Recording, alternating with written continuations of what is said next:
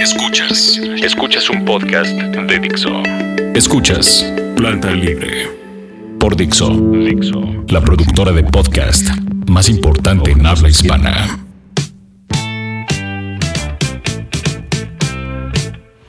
Hola, buenos días, buenas tardes, buenas noches. Estamos aquí en Planta Libre con Marlene Mendoza. Por favor, saluda a la gente, Marlene. Hola a todos. ¿De qué, de qué te ríes? Marlene? Es que um, ¿Te no, estaba, no estaba preparada. Ah, ok.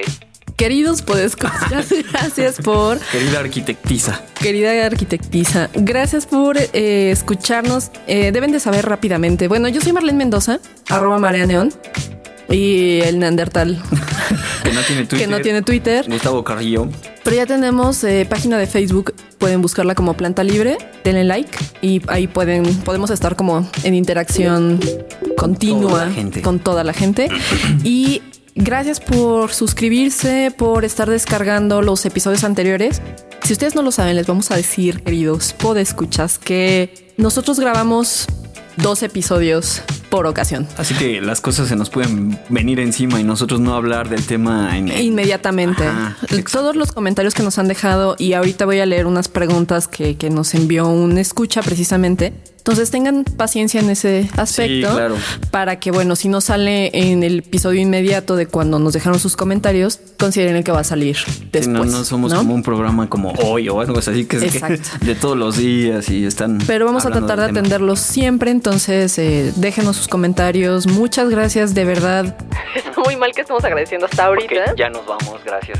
No, que estemos agradeciendo hasta el tercer episodio, pero sí ha sido una gran, gran, gran respuesta. En Tiempo Podcast, la semana pasada se estrenó el primer capítulo. Así el fue. día de hoy es el Un episodio- éxito, podría decir. Un Un éxito. éxito Marlene. rotundo. Eh, es el tercer episodio de, de Planta Libre, el podcast sobre arquitectura y todo lo demás para los y los no arquitectos. Eso es bien, como importante la vez pasada. como ya había es. dicho Gustavo. Y el día de hoy vamos a hablar, digo, para cuando ustedes están escuchando esto, no sabemos si estará tan en auge el tema, pero, Pero es importante hablarlo, pero es ¿no? importante porque creo que hay como malentendidos, ¿no? Y nos va a conllevar a muchos temas aparte, ¿no? Pues sí. Pues, a ver, expone el caso, Marlene. ¿no? ¿Qué, qué, por qué te me viendo? Es que estaba tratando de pensar en una canción que pudiera rimar con socavón, pero Ah, no sé. Con el apagón de, de- de con Yuri. el socavón, ¿no? Sí. ¿Qué cosa sucede? Venga también. Ok, bueno, todo el mundo empezó como fue presa de- del pánico con respecto a lo que sucedió en Y con justa razón. Y ¿no? con justa razón, sí. Tú primero. Bueno, pues como bien se sabe o ya deberían de saber, si a menos que como yo que vivan en las cavernas que no tienen Twitter o no tienen estas redes sociales, pues pasó esto del socavón en la, en la vía express esta de Cuernavaca. Cosa que se me hace muy desafortunada, muy... ah, es, es- es triste. Porque aparte ya te pusiste muy serio. es que es serio, es, es algo serio, es súper triste porque aparte cobra vidas de personas. O sea, sí. esas son Eso irre- es una pena. Sí, es- eso es la mayor pena. Y hay dos, dos cosas que son muy raras. Un poco, o sea, obviamente lo que pasó por esta mala construcción, por no haber hecho el previo estudio del piso, que es de lo más obvio cuando vas a hacer una obra. De lo más, más obvio. Hay un estudio que se llama mecánica, de Mecánica suelo. de suelos, que es básico. Ese es el simple, pero también incluyen estudios de geofísica, geología y geotecnia, Exacto. que tienen que ver básicamente con la, con la composición del suelo que hay debajo. Y no es como escarbas un metro y No, no, no, sino no, hasta que donde llegas a roca firme, firme y te puedes decir, a ver, a, a partir de aquí ya puede, ya podemos empezar a hacer la cimentación. O aquí debe de haber, debe de estar el contacto directo. Y es increíble que las autoridades hayan brincado esos pasos. Es, es absurdo. Y luego empezarse a echarse la bolita de que no, que había un drenaje de hace 40 años, pero que todavía sirve. Y todavía tuvieron, o sea, la gente empezó a avisar, la gente de Morelos empezó a avisar y, de- y hubo como cuatro avisos que le dijeron a este señor, a, a- a Gerardo Ruiz, y hizo caso omiso. pero Y los avisos cómo fueron. fueron, cuatro fueron, me imagino, por la delegación, o sea, por ingenieros del, del estado que le estaban diciendo, oye, está ahí el drenaje, ya no te sirve. Hay. Aparte, empezaron a quitar de la parte de arriba de, de la cañada esta, empezaron a quitar árboles. Esos árboles mismos limitaban que pasara tanto el agua. Entonces, cuando los quitaron, empezó a, entrar el agua, el agua abajo de la tierra. Y eso obviamente hizo que pues la, la tierra se, se emblandeciera. Se. Ujú. Entonces era muy obvio y, la, y hicieron caso omiso como de cuatro a siete avisos que sí estuvieron diciendo. De hecho, el, el- este el señor Graco estuvo diciendo, oigan, pasa esto, hay que ¿Quién hacer. es el señor Draco? Pues como que quién es. No, para los que no saben, yo sí sé, pero A ver, tú diles. Ay, no, diles Es el tú. gobernador del, del estado de, de Morelos. Ok. Él estuvo diciendo que, que hicieron varios avisos de los cuales no hicieron caso y pues pasó esta tragedia, ¿no? Ese es un caso. Luego, lo que tardaron para llegar a, a, a estos, a socorrer es- a estas personas también se me hace Infame. Infame, pero bueno. Nosotros vamos a tocar nuestro tema que es que son estos problemas como, como de obra civil que me imagino que si fueran para sus casas de estos funcionarios, ahí sí harían todo súper bien, ¿no? Y sin ningún problema. Y Pero como en la obra pública les vale, les vale y está como muy... Se presta mucho a la corrupción, a todo este tipo de cosas. Y obviamente se tienen que llevar dinero a sus arcas. Pues ahí hay muchas, muchas cosas que... que- Además que apresuraron mucho la obra, Claro. ¿no? Está- estaban con tiempo encima, de alguna manera no, no prestaron atención. Mm, La cuestión con los socavones en particular, o, o cavernas también, es que no puedes saber con certeza, o sea, es prácticamente imposible que puedas detectar algo donde va a suceder exactamente. Sí son imbéciles. Sí son imbéciles, o sea, eso ya lo sabemos de sobra y que proceden con negligencia y que hacen todo rápido y valiéndole gorro. O sea, eran barrancas y casi casi aventaron a la gente para, para hacerlo. Pero también es cierto que no podían tener la certeza de que fuera a pasar ahí en ese momento. O sea, no hay como que algo que te diga aquí va No, a ser. Pero tienes que hacer un estudio. Tienes general. que hacer O sea, un estudio. Por eso... Y es un hecho que cómo se forman, pues con la filtración del agua, ¿no? Entonces lo que sucede, que lo que dices hace ratito es justamente empiezan a reblandecer Ajá. la tierra y se todo empieza a hacer un gran hueco hasta que queda la capa de encima que por Es el cascarón, por que por así. más bueno que sea el concreto que hayan puesto en la, en la carretera no te va a soportar un peso de un camión de un imagínense auto. que ustedes tienen una piñata de esas que hicieron de globo, ¿no? Que ya está el engrudo como seco. Y ustedes empiezan a meterle peso, o sea, peso de los automóviles y no solamente el peso en sí mismo como fuerza directa, ¿no? Sino la vibración de, de- de Del cuando del tránsito de todo esto. Entonces, si alguien vive cerca de alguna vía importante, hay veces que pasan camiones muy pesados y sientes como todo el edificio es que está temblando. tiembla, exacto. Sí. Entonces tiene que ver con las vibraciones y el problema en general con los sismos, por ejemplo, y, y en este caso con pesos así, es la vibración que hace que las que pues las estructuras se muevan en muchos sentidos, o sea, las fuerzas como actúan. Claro. Entonces imagínense que tienen esta piñata de globo y ustedes empiezan como a cargarle peso. Lo que va a suceder es que por más fuerte que sea el cascarón, va a llegar un momento en que va a quebrarse. Claro. Y como está vacío o ya se hizo como un hueco, entonces se colapsa. Más cuando le pones esa carga puntual. Y estas son en movimiento. O sea, aún así. Es todavía va- peor. Va desde un bache, un simple bachecito, que no pasa nada. Bueno, no, sí pasa algo cuando ya vas a más de 90 kilómetros por hora.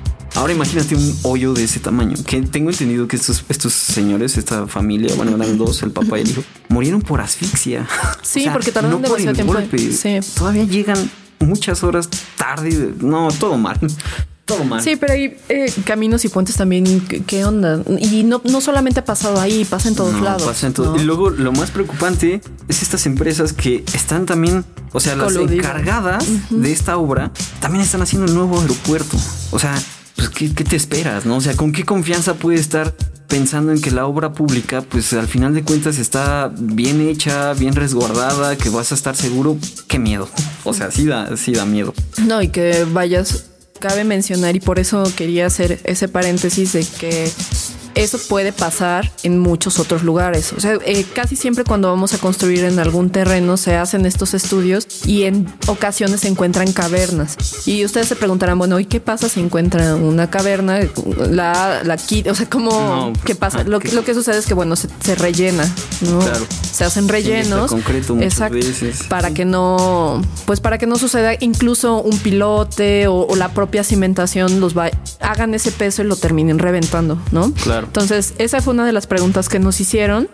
Y la otra, preguntan si es cierto que las cosas han pasado o pasan en otros países. Claro. Sí. Claro. O sea, sí, pasa. Pero yo, yo he tenido la oportunidad de manejar en carreteras de otros países y. Ay. No, no, no, es, es verdad. Y yo me preguntaba eso. O sea, por ejemplo, en Francia tú vas manejando y sí hay baches. O sea, obviamente hay baches, pero no de las dimensiones como este ni- y se atienden de inmediato. Pero no estoy diciendo que, que Francia sea mejor que México. No, o sea, Pasó en Japón. Estoy diciendo- mucho sí, claro. Y En- llegaron en, en friega.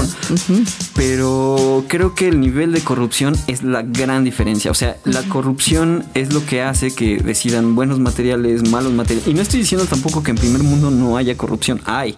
Nada más que no a los niveles ni al descaro que estamos aquí acostumbrados. O sea, tan descarado es que este Gerardo Ruiz Esparza ni siquiera ha tenido la cara como para decir, ¿saben qué? No estoy apto para esto. Porque él ha estado con Tal lo vez de IGA. aprender también. ¿no? Tal vez va- Tal vez va. Él está con lo de IGA, él ha estado con lo está coludido en muchas cosas y no es posible que siga ahí, o sea, y es preocupante que también las, la, la gente no, no pida su renuncia, o sea, él dice, bueno, es que a mí me puso el presidente y solo el presidente me puede quitar, o sea, como si no fuera un funcionario Funcionario público, público, o sea, claro. estás prestando un servicio, no puedes, si no, no puedes hacer esto, quítate. Y luego, ¿viste quiénes pusieron de gestores o los coordinadores de esto? Que era un exdirector de Harmon Hall, que dices, Sí, sí, es sí. una Qué ridículo. es una Es burla. ridículo. Y luego el otro que desviaba, desviaba a fondo. Los nombres ahorita no, no los recuerdo. Era Carlos, Carlos algo, Carlos Mateo Aguirre o algo así. Pero qué horror.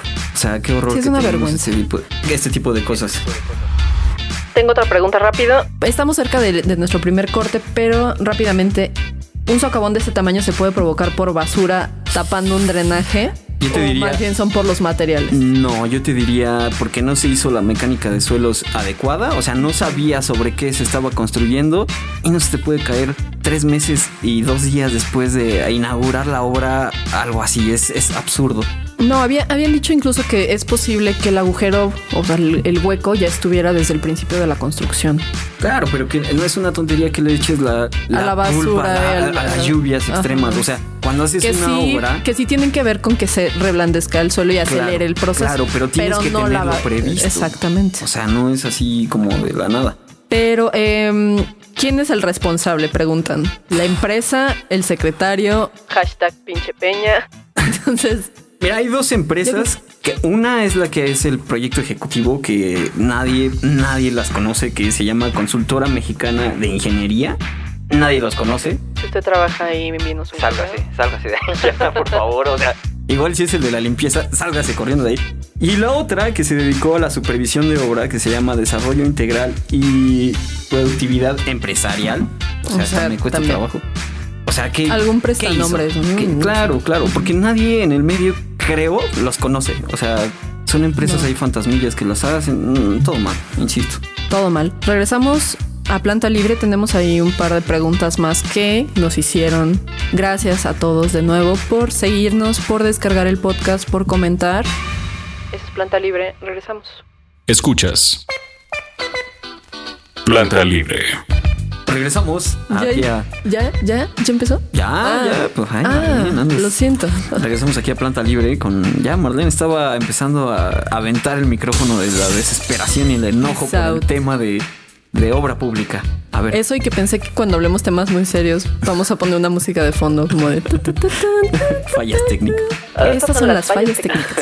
Vamos a responder rápido la última pregunta que es, si usted tuviera que determinar responsable, ¿qué haría? ¿Qué usted? ¿Me estás diciendo a mí usted? Sí, lo estoy diciendo a usted. Híjole, pues primero eh, removerlos de, de- de- de su puesto. Es lo más obvio. Es, es que ni siquiera tienes que, Es que, tú a ver, hacer. Si tuvieran Tú cara, pensarías que tendría que haber un, un colegio, ¿no? Como, así como hay un colegio de arquitectos, ingenieros, abogados, lo que quieras. Ajá. Y que ese colegio elija a los secretarios de cada una de las de los rubros Pues como bien. función pública. O tendría que elegirlos la gente. El problema es, creo yo, y perdónenme si se ven ofendidos, pero el problema es que también la gente nos informa y para menos nos tenemos las elecciones delegacionales Claro. y no saben ni quién ganó ni qué. O sea, no leen Es los, que- los pli- no nada. Aunque no se crea, sigue el dedazo. O sea, si, si, si ponen a alguien exdirector de Harmon Hall. O sea, ¿qué te ¿Por qué, no han hecho? ¿Por qué no han hecho memes de eso? No, no O sé, sea, pero, ¿por pero ¿qué te puedes esperar? O sea, obviamente cualquier puesto puede ser ocupado por cualquier tipo. Entonces desde ahí empieza mal, o sea, porque no está ni siquiera ligado al medio, Ay, bueno. nada, ¿no? O sea, Vive ve- Garay. Ah, bueno, sí, que, que también sigue aprendiendo, ¿no? Y le pagan muy bien por aprender. A mí me gustaría aprender. Es una beca, eso ya es una gran beca. el beca, el gra- Oigan, becarios, Sí, ahí alguien los está reivindicando, ¿no? No, es del CONACYT, mi beca. Bueno, no, no sé, no sé. Pero, pero bueno, eh, pues Mejor que el Conacit. ¿no? yo digo que deberían de tener cara y ellos mismos renunciar. O sea, tú como gente, pero, como pero ¿crees que tienen escrúpulos? No, obviamente los no. hay, o sea, No, no es lo como, hay. como pedirles que renuncien, es como... Pero yo creo que gracias a los medios, a las redes sociales, pues es señalarlos y señalarlos y señalarlos y que no se Y nos crear conciencia. O sea, el problema, creo yo, de mucho de la gente es que se nos olvida todo muy rápido, excepto el 7 a 0 de México a Chile, ese no se nos olvida. O sea, y el a veces nos enfocamos en cosas que... que- México-Holanda, ¿no? Sí, que está bien el deporte. No le puedes echar la culpa al deporte, pero sí tienes, así como estás pidiendo como, como que haya cambios en la selección mexicana, por decir una tontería así, Sí. tienes que estar pidiendo que los Es que es gobernadores ridículo. ¿Cómo sean- están? O sea, están despidan a Osorio y no sé qué chingados y de pronto Así es como justo la gente así deberían de ponerse. Justo eso es lo que voy a hacer. Eh, Es lo que, eh, Es lo que voy a es lo hacer. que voy a hacer. Mañana en mismo. este momento voy a salir con pa- pancartas de adiós Osorio. No. Vas, vas a hacer un este O sea, evento en Facebook. ¿no? Se enojan por cosas que dices, bueno, es un deporte, ¿no? O sea, sí, está bien, síguelo. Y están indignados No porque se les está pagando. Es exactamente Pero lo ahí mismo. sí el mexicano tiene memoria, pero en cuestiones un poco, bueno, no un poco, muy relevantes. Ajá. O sea, es como somos tibios. Yo me atrevo a decir. Y si me linchan, pues ya ni modo. Pero somos tibiosones, ¿no? Somos tibiezones. Ah, ahora, el otro tema que nos trae aquí, niños, es qué pasa con las normas de los estacionamientos.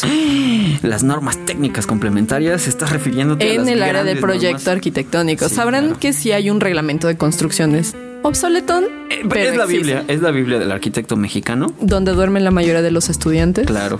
Porque no hay almohadas, entonces lo usas para dormir. Bueno, primero expliquemos un poco. Este, este reglamento, pues sí, te dice como justo eso, que sí puedes hacer, que no puedes hacer, pero es un poco un resumen muy básico. Y existe después el otro libro, libro que son las normas técnicas complementarias. Que hay para cada como partida, Eh, arquitectónico, es- instalaciones, exacto, es- estructura, todo. Eso, y de estructuras de madera, de acero, o sea, es ya mucho más específica y te vienen Con fórmulas, fórmulas. tablas. Y ¿Sí ya nada sabemos más de para que matemáticas? Ta, tarán. nada más para que las apliques o, o le tienes que estar leyendo porque ahí, ahí en el meollo del asunto es leerle, leerle porque luego están medio dispersas las, las notas. Y bueno, esas son las normas técnicas. hay uno ilustrado también. ¿De normas técnicas? No, de... Ah, sí, claro. El de normas técnicas. Ah, Es, ilustrado, o sea, es de, que es de todo, gráficas. todo y- com- no, que, que es el reglamento de construcción con las normas técnicas Ah, complementarias. ya, el de el de trillas. Sí, Ajá. claro, una joya. Una Bueno. joya. Dibujos como de, de estos de Ah, están bien Word. padres, de están bien Word padres, me gustan, están bien ¿Te padres. acuerdas antes, no? Sí, Así sí, sí, Windows claro, de 98. PowerPoint. Ajá. Así de- sí, Así, que tiene el signo de interrogación. como, ¿Y ahora qué voy a hacer? ¿Y ahora qué voy a hacer? Bueno, pues en la Gaceta, la Oficial. Gaceta la oficial del Distrito Federal acaban de, de implementar esto de, de las nuevas, nuevas reglas del estacionamiento para el Distrito Federal, que cabe destacar que son por zonas, no, no para todos son parejos, dependiendo de qué colonia estés. O sea, aquí sí aplica. Aquí sí. es que sí. estamos en Polanco, amigos. Ah, claro. Pero, este, bueno, si quieres empezar a hablar acerca de eso, que le Pues yo echaste una que- leída y, le- y, le- y- La verdad no lo leí. Sí, No. Solo voy a hablar así. ¿no? Solo, me gusta. Solo voy a sacar cosas de No. lo que yo No, creo. pero ¿qué te pareció? ¿Qué te pareció?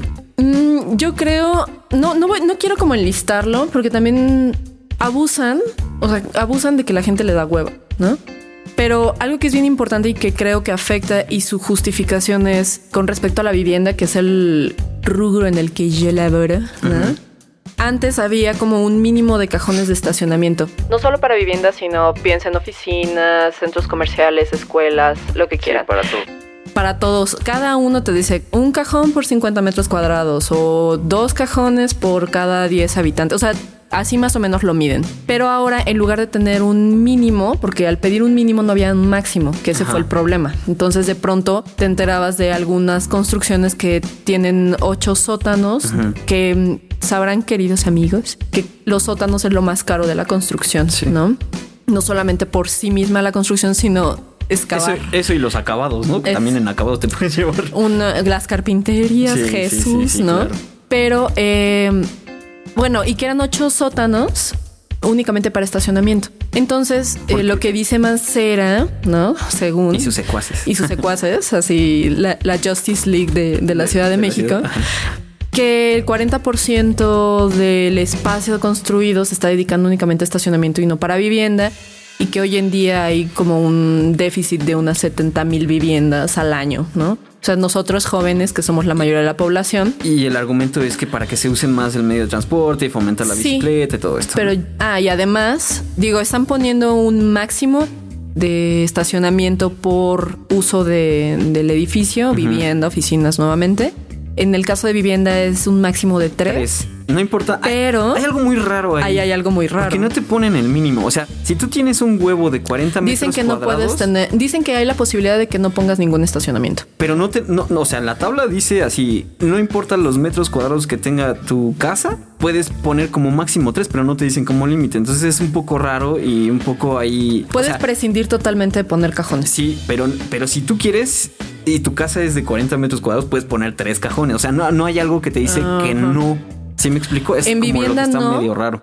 En pero en oficinas sí. En oficinas sí, todo, pero ¿Y también vivienda, cuál es? vivienda es la mayoría de, de, o sea, por el cual se hace estacionamientos por la vivienda, o sea, en su, en y su los mayoría. centros comerciales y oficinas, o sea, sí dan como un parámetro de uno por cada 100 metros cuadrados Claro. hasta tantos números de cajones.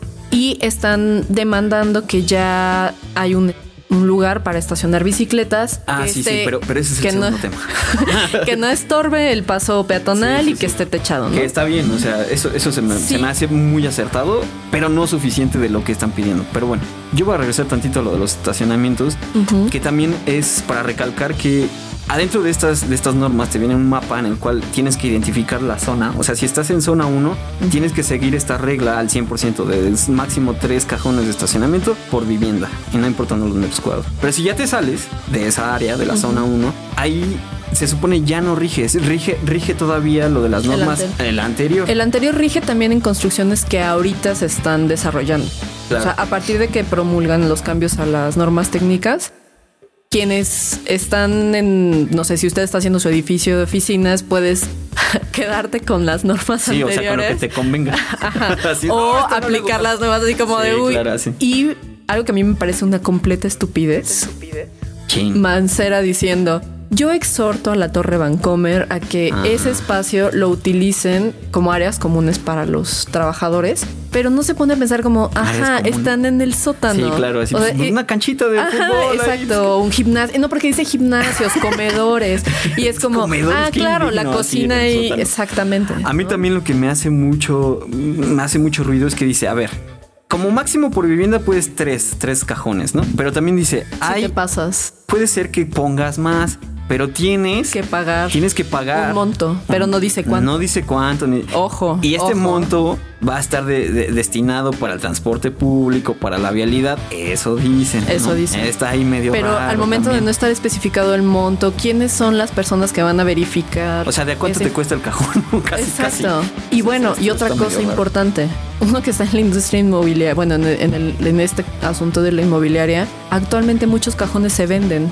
Sí, claro. Entonces, yo lo que creo que puede suceder como un daño colateral, porque también creo que se toman como iniciativas muy al ahí se va.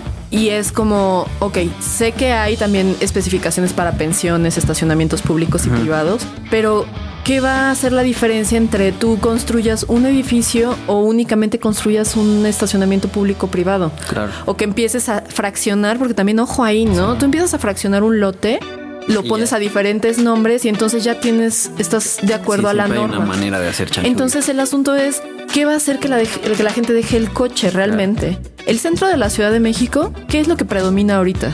Aparte de los comercios y las bodegas, porque muchos edificios que son catalogados, Los usan ¿no? de bodegas. los usan de bodegas y están en un estado deplorable, ¿no? Y muchos otros, muchísimos, son, estacionamientos. ahí. Y ni siquiera son oficiales, son ahí medio. No, y yo, yo he estado en algunos por situaciones del destino que son, bueno, yo nunca hubiera podido pensar cómo esos radios de giro funcionan. O sea, No, sí y sí, lo dejas ahí. dejan coches lo dejas del ahí en el gobierno estacionamiento de la PGR sobre. Bueno, ya ni modo, ya lo dije. Ni No, modo. pues sí. Si me buscan, pues ya. Gustavo Carrillo para hacerlo. Bueno, y si dejas ahí tu auto y dices, pues que no tiemble, ¿no? Y nada más lo y dices, pues que ahí. Así. o lo que sea. No, no, no, no, pase nada. Y, y, bueno, el asunto es qué va a evitar que entonces, o no sé si es, o no han pensado en eso, o hay un negocio también ahí, porque es, bueno, los estacionamientos son un negociazo, ¿no? Entonces, el asunto es, bueno, ¿qué va a evitar que empiecen a proliferar ahora un montón de, de sitios de estacionamiento donde la gente va a pagar porque la gente lo paga.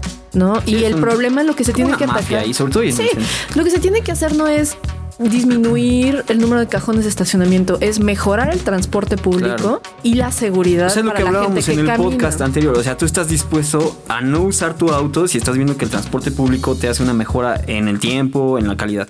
Luego, el otro punto importante que se me hace acertado, aunque sea como moda que la gente usa bicicleta, y estoy a favor de esa moda, está bien, porque a veces sí se hace como por moda, pero hay modas que valen la pena. Es esto que ya te pide el reglamento que a fuerza tengas que poner, pues lo, lo dicen, hay cajones de estacionamiento, pero obviamente pues, no, son como racks o algo así, ¿no?